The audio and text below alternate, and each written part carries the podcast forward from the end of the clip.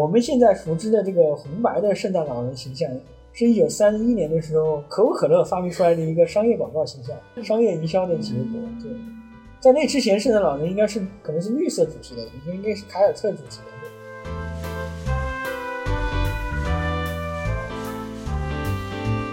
我们现在说的那些叫 Christmas Carol，那个是就是十九世纪中期时候狄更斯写的一个小说叫《圣诞颂歌》。我们现在关于圣诞节的很多概念是从这本小说里面来的，呃，包括也也从那个卖火柴的小女孩也是也是十九世纪中叶的作品。应该说这两部文学作品对我们对圣诞节这个概念的建构是有很大的影响。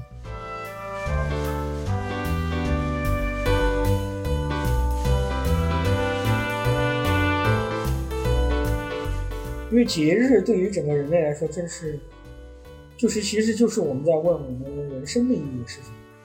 因为我们现在很多人都说，怎么样能过得幸福一点，就是要过得有仪式感。人跟动物应该还是不一样的，就是我们我们吃喝拉撒的目的，并不是为了吃喝拉撒，我们天生就是对某一种更高层次的东西有一种追求。而而而节日，很大程度上就是这样一种人类对对于终极意义的一种追求。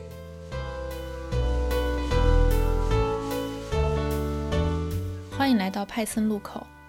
十二月二十五日是基督教的传统节日圣诞。每到这个时节，即使是在中国，不管是大街上星光点点的圣诞树，还是商场里循环播放的铃儿响叮当，我们好像也习惯了这份属于圣诞的节日气息。那圣诞节是怎么来的呢？它真的是耶稣的生日吗？圣诞老人和耶稣的关系又是什么呢？本期节目，我们就来聊聊圣诞。另外，如果你更喜欢阅读文字，欢迎搜索并关注微信公众号“派森路口 ”（Passionator），我们会同期发布每期音频的文字版本。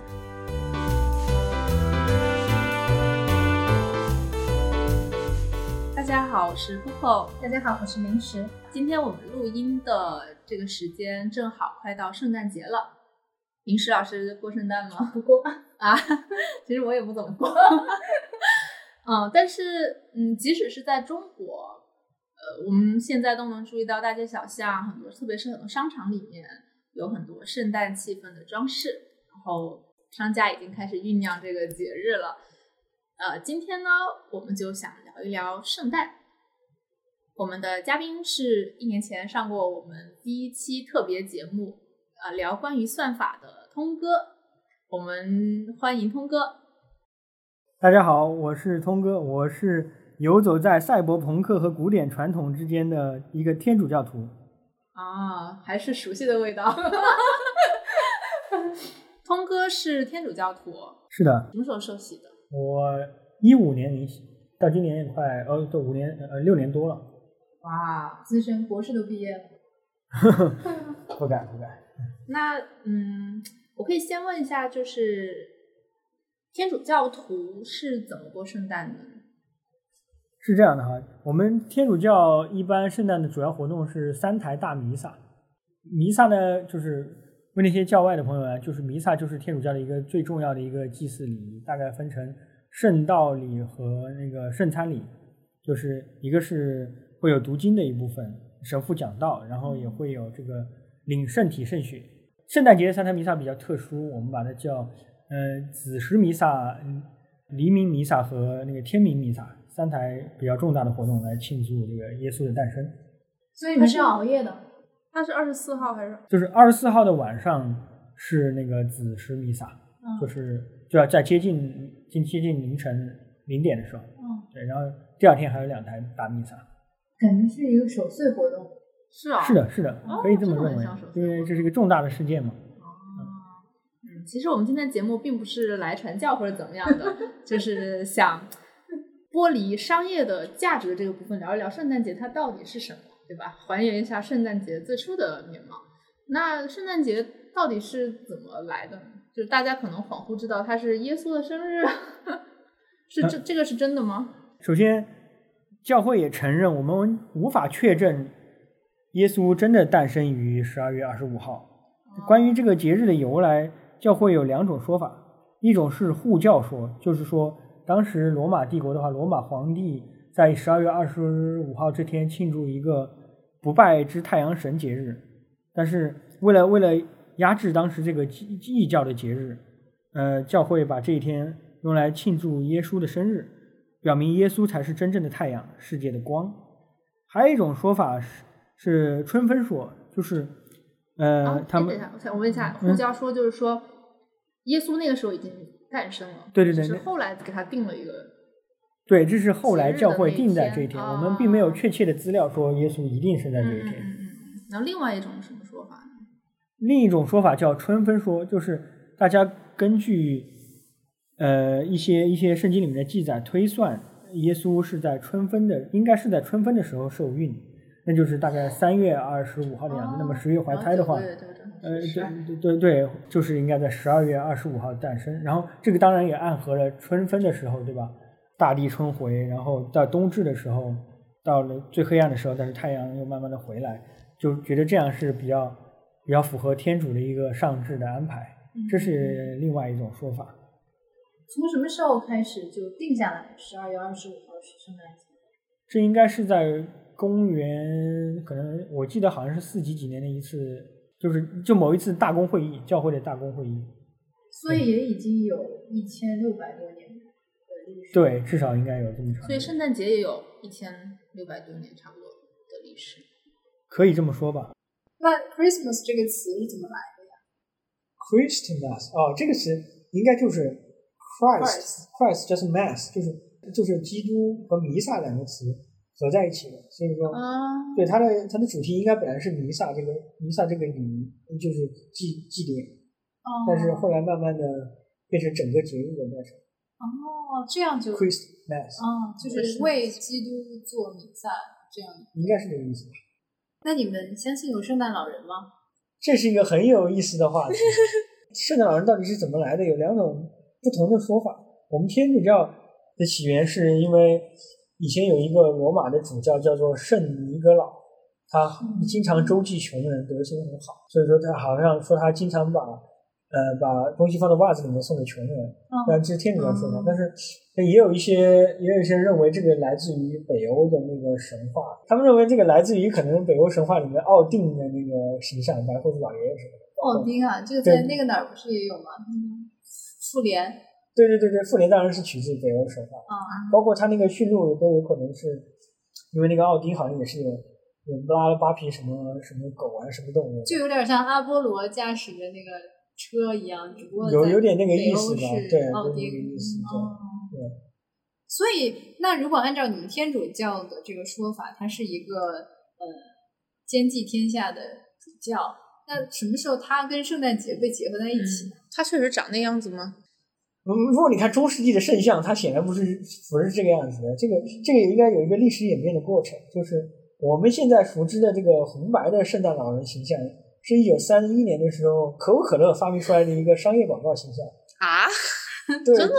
对所以他还只有一九十岁，对，到现在还不到一百哇，年。好成功啊！这个推广，商业营销？商业营销的结果，对，呃，而且在那之前，圣诞老人应该是应该是可能是绿色主题的，应该是凯尔特主题的，就受很多当时凯尔特爱尔兰文化的影响。嗯对，嗯，所以他的形象在这个这个在历史长河中经常演变对，好有意思啊！之后可能也会变。啊哈哈，期待下一个推销，那，弄成那个徐锦江的那个 鳌拜，可以，中国元素又加进去。中国元素。那除了圣诞老人的话，现在另外的一个元素，圣诞树是在在你们的宗教里面有什么说法吗？我查的教会资料是这么说的：它起源于中世纪德国的一种宗教神秘剧，就是那个时候德国人在戏台上演这个耶稣降生的故事，然后他们就要用、用这个树来来来用这个树在那个在那个就是伊甸园，就是亚当夏娃的故事里面。当然，这个树所以在这个剧里面就应该是象征那个伊甸园里面两棵树。哎，但是不是苹果树吗？伊甸园里面的那个树不一定是苹果树哦，不一定是苹果树这只是后来画家画家的一种一种演绎，因为这里面有个误解，就是因为拉丁文里面的那个苹果叫 malum，它非常像了《瓦力瓦力语》里面的“恶”那个词，就是坏的东西的那个词，啊所以和后世的画家就把它演绎成一个苹果的样子。实际上我们不知道它是不是苹果，但他们不是偷食禁果，对，很多人认为它可能是，但不一定是苹果。可能是无花果树，因为哦。因为圣经里面后来说他们用吃完以后用无花果的叶子来遮遮身上，所以可能是无花果。我也见过画家把它画成一个杏杏杏杏树，有意思各。种各样的。但是现在的圣诞树是基本上是松松树吧？现在都是松树，啊，这个又是这个可能这个又是一个北欧元素。我还记得我刚学英语不多久的时候，在 BBC 上看过一篇文章，他就写到了圣诞节附近，然后他说 Norway has given a tree to Britain，就是说哦是一个很大的，特别适合用来外交礼物啊，对，放在这个广场上作为圣那个圣诞树来来做，我觉得还挺有意思的。我我总觉得直观上，它可能给人一种就是能够沟通天地的那种、哦那种意思在里面。红绿配色是传统都是这样的，还是也是被营销出来的？我觉得红绿配色应该也是也是应该是近两百年的的一个发展吧。我刚说了嘛，因为这个绿色肯对绿色是凯尔特是元素的配色，啊以前的圣诞老人而红色是可口可乐的配色，可口可乐的，然后就搅在一起了。哦真的吗？所以是有可能。凯尔特味道的可口可乐。就是就是有对，应该是有现现代元素的。那你们在做弥撒的时候也会唱唱歌？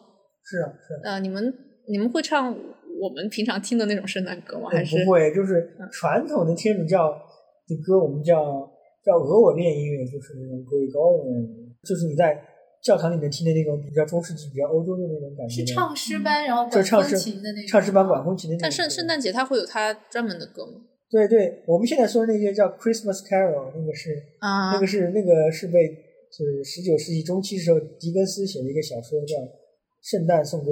哦，对对对对看过那个对对对，他是把我们现在的我们现在关于圣诞节的很多概念是从这本小说里面来的，呃，包括也也从那个卖火柴的小女孩也是也是十九世纪中中叶的作品。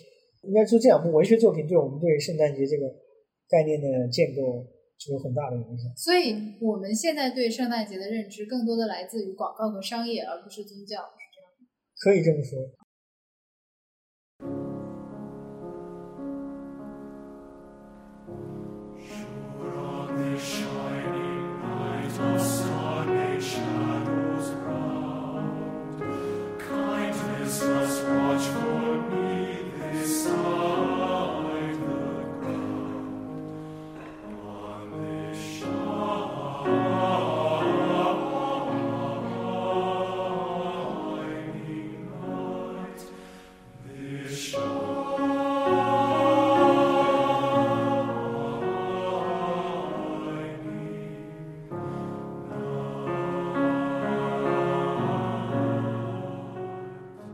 们过的圣诞节是一个很年轻的节日。对，是一个大杂烩的节日，而且我觉得它的意思其实一直都在变。比如说，像我看了注意到，就是在日本的影视和动漫作品里面，啊，就是圣诞节也好，情人节也好，就都都都是一个告白的都是一个属于告白或者是男女朋友的节日，是就宗教意义已经不大了。日本的圣诞节要吃炸鸡，好像就仿佛我们平安夜一定要 吃吃苹果。果，节日往往会跟吃啊，然后跟谈恋爱啊，然后跟买买买啊，嗯，就是节日的意义。节日的意义。哎，说起来，对，还有一个问题啊，平安夜和圣诞节的关系是像那个万圣节前夜和万圣节的关系吗？这个平安夜就是圣诞节的前夕，可以这么说。啊，就因为圣诞节是十二月二十五号，平安夜是十二月二十四号的晚上。你们现在有平安夜被送苹果的经历吗？我没有，你被送过苹果？被送过啊，物业送过。这个应该是中国，这个应该是特别中国，对不对？中国嗯，嗯嗯其实对于教徒来说，你们觉得现在的这个圣诞节的氛围非常扭曲吗？就是你们会很很反感商家把它作为一种宣传的策略？我觉得所有的节日都非常有趣。是是是是，而且而且主要是没有节日也可以造一个双十一、双十二，对对对，你就会发现所有的节日最后都变成买买买的节日。就是有可能也再过十年，大家就会聊，哎，双十一是怎么来的呢？现在有很多在聊了，是吧？嗯，嗯，现在现在很多单身人士就想夺回双十一，要把双十一对原来的原本的意义找回来。我们大学的时候那时候不是光棍节吗？但是双十一是光棍节，是不是也是造出来的？是大学生自己造出来的。造出来的，啊，嗯，对，只是后来又被消费主义挟持了。对，就是任何一个节日都可以被消费主义原来的。脱单愿望又落空了。你们会参与就是圣诞节的时候，像商家宣传那样装扮自己的家吗？买一些圣诞树啊、灯啊、红绿配色的装饰品啊。哦我家没有那么大，肯定没有，但是教堂会装饰啊。我参与去帮助教堂装饰圣诞树。哦，所以教堂也会，当然现在也会装，陷入了我我觉得 世俗的圣诞节的氛围。我就看你怎么界定世俗圣诞节吧。就是就是，当然教堂也会也会也会装饰一下圣诞树，然后放一下圣诞的马槽，有的时候还会吸引，因为因此还会吸引到很多小朋友，呃，想到教堂逛一逛。其实这也是一种跟像世俗相互融合的一种。哎对，马槽是什么？马槽就是那个耶稣诞生的时候诞生在马槽里面，就会画一般会画一个耶稣小婴儿，然后画画那个耶稣的呃养父圣若瑟，就是 Joseph，还有、啊还有圣母玛利亚，然后会画那个三三三三个贤士来朝，他们他们耶稣诞生的时候，他们看到一个星星嘛，就知道遥远的东方赶来朝拜耶稣，就是这么一个场景。但是圣诞节的装饰里面也有马槽，对，这也是是个真马槽还是说一幅画？它它是一个塑像吧？哦，哎，我好像没怎么见到过。嗯，没有。对，教堂里可以看。耶稣诞生的时候，天上有一个星星，对，是圣经的记载。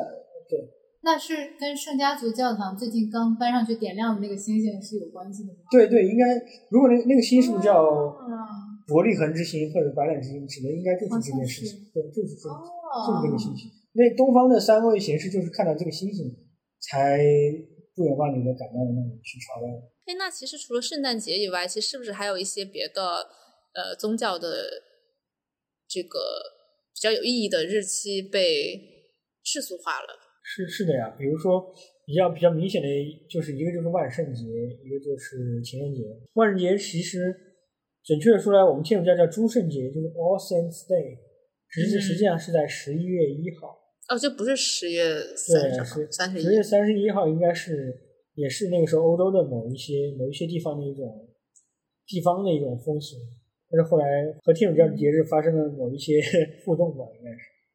那情人节呢？情人节二月十四号原本是天主教的，就是 Valentine's Day 嘛，我们天主教叫做圣华伦定的一个殉一个天主教的一个殉道圣人的节日的叫瞻礼瞻礼。叫 Valentine 对对，然后啊应该也是因为商家发现，我听过一个说法，说是商家发现一年中二月的销售业绩最差，为了、为了冲一下二月，因为二月没有什么节日，他们应该把中国的春节拿过去。对，应该对，为了冲业绩，就好像啊很多人说圣诞节其实也有那么多打折活动，并不是年底对，也是因冲 KPI 冲业绩去，库去库存，去库存，对对对对对对你说的那个 Valentine、嗯那个人，他是一个主教还是？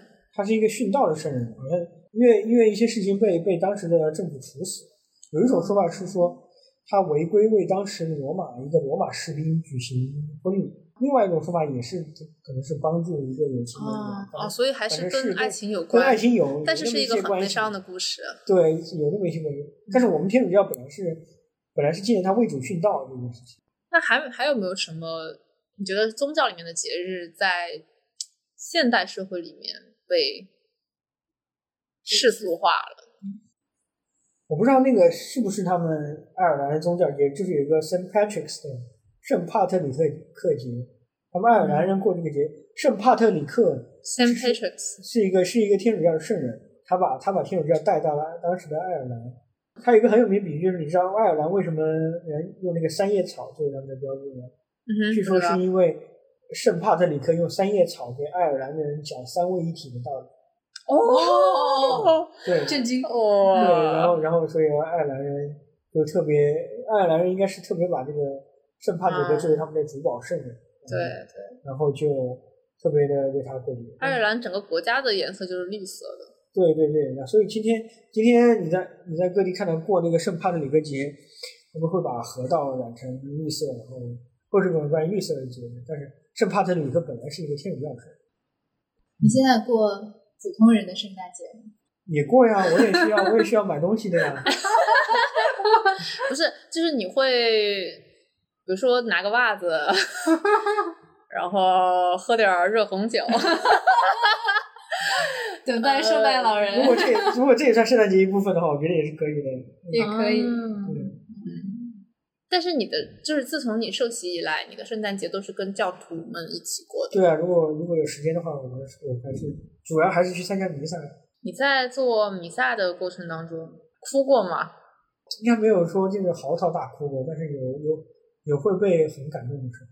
我其实很好奇，就是就是对于一个对于一个非天主教徒来讲觉得天主教徒觉得教堂里面的活动都是一种什么样的感受？就是神圣啊，我去过几次天主教的弥撒，就是我刚刚为什么要问你哭过了吗？就其实我是在我是在跟大家一起唱歌的时候，我确实哭过，就是我不知道在那种情景下，呃，你是感召到了什么东西，还是因为你你被一群有信仰的人包围，然后你觉得他们的歌声很有力量？因为我当时在跟他们一起唱歌的时候。然后我就注意到他们每个人的脸上都特别祥和，就是我觉得他们好幸福啊，就那种我可能是被那种场景所打动。是是这样的，那个就是圣奥斯定或或者叫奥古斯丁吧，我们就是他有一句话说，唱歌是双倍的祈祷，就是唱赞美是实际上是祈祷的一种方式，一种表达。嗯，明白。祈祷是求神保佑吗？还是不是，这是一个一种误解吧？祈祷并不是说哦，我要我要个车房、自行车什么的，而是就是而是一种目的性一种一种跟天主交流的一种方式，就是它是个每时每刻都可以进行的，并不是说你一定要对着个什么东西说话。祈祷和弥撒的区别是？祈祷只是一个可以随时随地进行的活动，弥撒是一个有固定集体流程的性的仪式活动对仪式。对，我记得我我我当时第一次进那个真正真正意义上的教堂，就是在那个牛津，嗯那儿有个好像很早的教堂，然后我进去我就疯狂的被震震撼，就是它的建筑，还有它的那个音乐，还有就是我觉得它一切都在给你营造一个非常神圣的空间，就场域吧。而且你要这样想，中世纪的时候，最最尖端的人才都是为教会所养的，或者说所有尖端人才都是由教会培养出来的。所以你看那个时候的音乐家，比如像巴赫这样，都是都是教会内部的人才，因为教会教会主导当时的教育，而且所有的精英都为教会服务。所以你对我们普通人还有什么好奇的吗？没有，你不要说的好像好像好像好像我们是两教育种人教育跟普通人两都种世界的人有两个是吧区别，没有没有那么大的区别了。我只我只是觉得大家可以更深入的了解，就是这个圣诞节背后的文化和道理。对，因为因为我们知道这个教会的思想对于整个西方的文化、文学、艺术、美术、建筑都产生了深远的影响。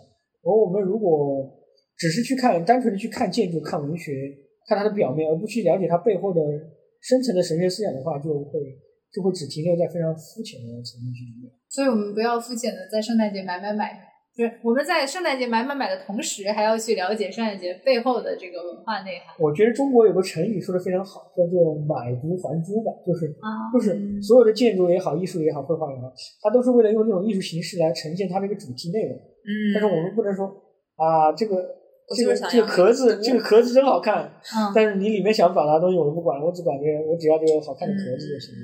就这就有点可惜，因为我们这个时代本来就是有点肤浅的时代，但是大家可以可以稍微抗拒一下，对吧？那你觉得在我们这个时代过过节的意义是什么？我觉得这个这个问题非常的深，因为因为节日对于整个人类来说，真是就是其实就是我们在问我们人生的意义是什么。因为我们现在很多人都说怎么样能过得幸福一点，就是要过得有仪式感。对，人是有仪式感的，就是你要为你的人生赋予意义。人跟动物应该还是不一样的，就是我们我们吃喝拉撒的目的并不是为了吃喝拉撒本身，我们我们天生就是对每一种更高层次的东西有一种追求，而而而节日很大程度上就是这样一种人类对对于终极意义的一种追求。赵世宇写过一本书，叫《狂欢与日常》，其实就是生活、日常生活和非日常。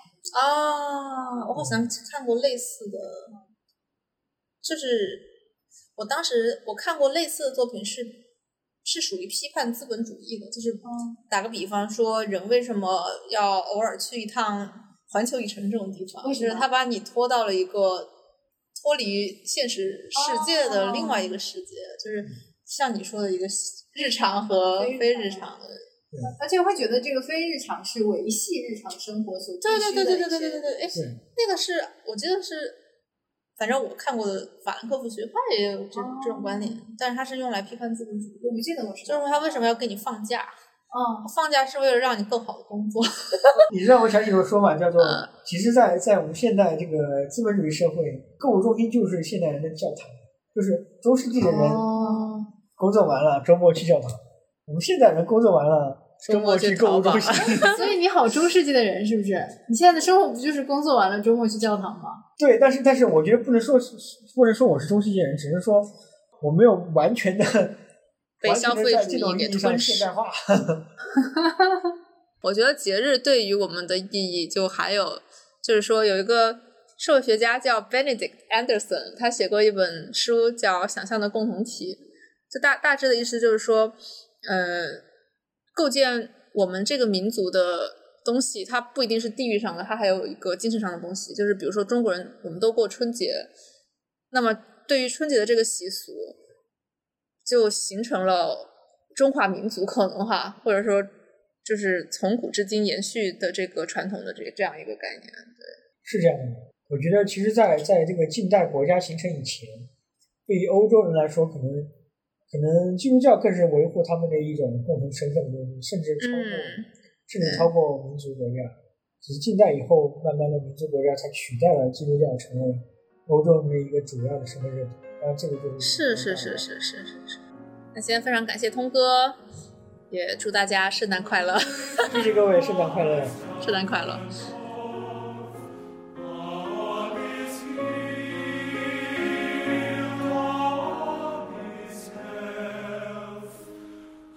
saw.